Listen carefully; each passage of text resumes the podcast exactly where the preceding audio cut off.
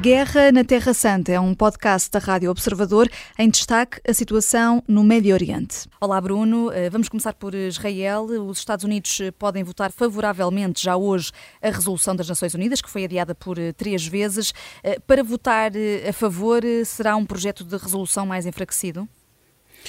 olá.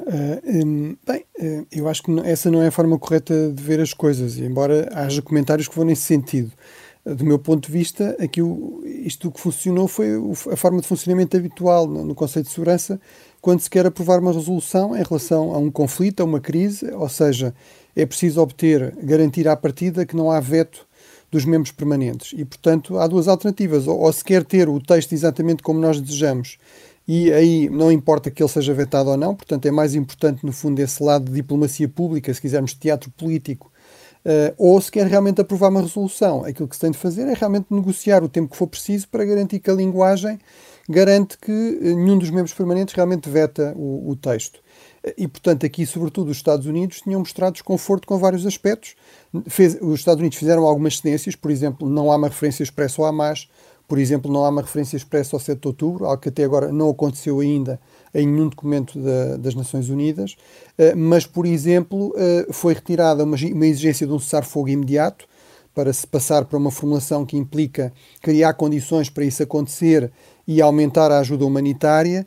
E também em relação à questão da ajuda humanitária, criar-se um coordenador do lado das Nações Unidas para, no fundo, agilizar o fornecimento de ajuda humanitária, de ajuda de emergência à população civil de Gaza, eh, mas sem pôr em questão que tem de haver algum controle dessa ajuda, eh, nomeadamente por Israel, para garantir que eh, nessa ajuda não vai misturada material que possa ser depois desviado pelo Hamas para continuar a atacar Israel, inclusive com, com foguetes, não é? Não só continuam a atacar as tropas israelitas em Gaza, mas o Hamas continua a lançar foguetes sobre zonas civis de Israel que tiveram de ser evacuadas. Há, há, notícias de bombas eh, israelitas terem matado dois palestinianos uh, num campo de refugiados em Buraís, uh, zona que Tel Aviv mandou evacuar. Há, falta aqui preocupação de Israel em confirmar se de facto a zona foi evacuada?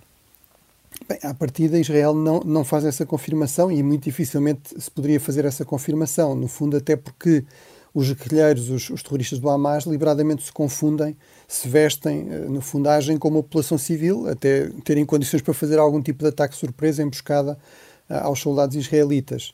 Eh, ao mesmo tempo, é verdade que declarar que uma zona não é segura e apelar a que a população civil abandone essa zona não dá, digamos, uma, uma espécie de licença a Israel para fazer tiro ao alvo sobre tudo o que mexa, ou seja, é preciso que as tropas israelitas realmente respeitem as regras de empenhamento que obrigam a que, mesmo nessas zonas, se certifiquem de que realmente há uma ameaça, de que não são civis, enfim, evitar incidentes como aqueles que aconteceram com os próprios reféns israelitas, que resultaram na morte trágica de três reféns israelitas e que levaram até o próprio chefe de Estado-Maior, uh, general do Exército, o general Alevi, a, a ir deslocar-se ao terreno e a fazer uma alocução pública a dizer isto não são as regras de empenhamento que vocês têm, eh, se há população de Gaza que está a tentar render-se, mesmo que sejam terroristas do Hamas, se for população civil árabe, sejam ou não sejam reféns israelitas, eh, vocês não podem disparar se não, não há nenhuma ameaça, se não, é, se não há uma arma, se não há nada visível que possa constituir uma ameaça.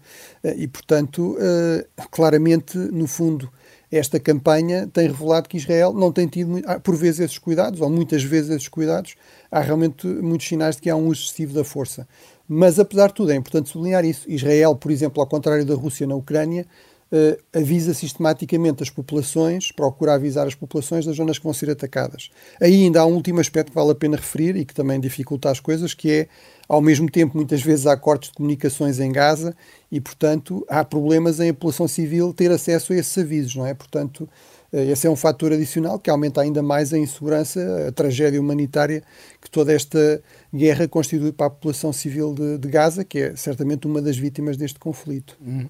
Uh, Bruno, Israel fez ataques aéreos contra zonas controladas pelo Hezbollah no Líbano, em resposta aos rockets enviados eh, esta manhã contra o norte de Israel. O exército israelita aguenta estas duas frentes de guerra? para já e neste nível de intensidade aguenta, ou seja, no essencial o esforço está concentrado em Gaza e uh, no fundo há ataques esporádicos, ataques ocasionais da parte do Hezbollah e depois há respostas, há contra-ataques da parte de Israel, Portanto, a este nível de intensidade, sim, é, é possível sustentar esse esforço, embora isto implique uh, a, a, fixar, portanto, no fundo, dividir as forças israelitas. A maior parte está em Gaza e na frente de Gaza, mas há uma parte que tem de estar no norte de Israel para dissuadir, no fundo, ataques de maior dimensão do Hezbollah, do Hezbollah até incursões contra o próprio território israelita. Uh, também nesta zona, aliás, houve que evacuar população uh, de Israel. É importante sublinhar isso. Há mais de 200 mil israelitas que estão fora das suas casas há, há mais de um mês porque, por causa desta campanha, quer no norte, quer na zona junto a Gaza. Mas, portanto, neste nível, sim, uh, aqui a grande questão é realmente se de repente há uma escalada, e, e aí pode complicar bastante os cálculos militares do lado de Israel. Também é isso que explica que Israel também não tenha um interesse, não tenha interesse em, no fundo, escalar o conflito, em fazer ataques em muito maior escala contra o Hezbollah. Portanto, estamos aqui sempre num equilíbrio instável entre dois inimigos viscerais eh, mas que estão um pouco a observar eh, de que forma é que as coisas evoluem e, e os dois com receio de uma escalada que possa ser eh, bastante negativa para, enfim, para qualquer dos dois, porque o Hezbollah também corre o risco, havendo uma escalada, do envolvimento não só de Israel, mas até dos próprios Estados Unidos, que colocaram meios aeronavais nesta zona do Mediterrâneo e, e deram vários sinais de que se houvesse aqui uma escalada uh, do Hezbollah contra Israel em grande, com uma grande intensidade, poderiam também envolver-se no, no conflito. Uhum. Uh, há um, uh, Bruno, um refém israelo-americano de 73 anos que é notícia hoje, morreu em cativeiro, uh, foi gravemente ferido no dia 7 de outubro e não terá tido cuidados médicos. É de esperar uma reação dos Estados Unidos, tendo em conta que estamos a falar de um refém com dupla nacionalidade? Bem, é possível que sim. isso é mais um, digamos, um, é mais um, um facto que mostra as relações próximas entre Israel e uh, e os Estados Unidos. Uh, a maior parte das pessoas com dupla nacionalidade são realmente israelo-americanos, embora haja muitos de outras nacionalidades, inclusive portugueses, não é? Mais de 10, penso que eram 12 no total no, no início, uh, franceses, etc. Mas realmente o maior grupo é, é o dos Estados Unidos e isso também ajuda a explicar esta proximidade esta aliança histórica entre os Estados Unidos e Israel, embora eu sublinhe sempre que está muito longe de ser a única razão, há razões estratégicas para isso, Há razões que têm a ver com a própria uh, política interna norte-americana, com a influência crescente da direita evangélica. Os evangélicos, que obviamente não são judeus, mas têm uma relação muito próxima com Israel, que uh, associam, no fundo, a existência de Israel é uma condição para a segunda vinda de Cristo, que muitos esperam uh, seja muito próxima, e, portanto, são em vários fatores, mas este é, é um deles. em todo caso, isto recorda-nos realmente também o drama dos reféns. mais de 100 continuam em mãos do Hamas e um outro aspecto desse drama é que o Hamas não dá acesso regular à Cruz Vermelha a estes, eh, a estes reféns, portanto, mesmo os prisioneiros de guerra têm direito a isso, a acesso regular da Cruz Vermelha Internacional para verificar as condições de detenção, têm direito a acesso a cuidados médicos eh, e eh, nada disso parece estar a ser assegurado pelo Hamas, que também não divulga uma lista definitiva dos reféns.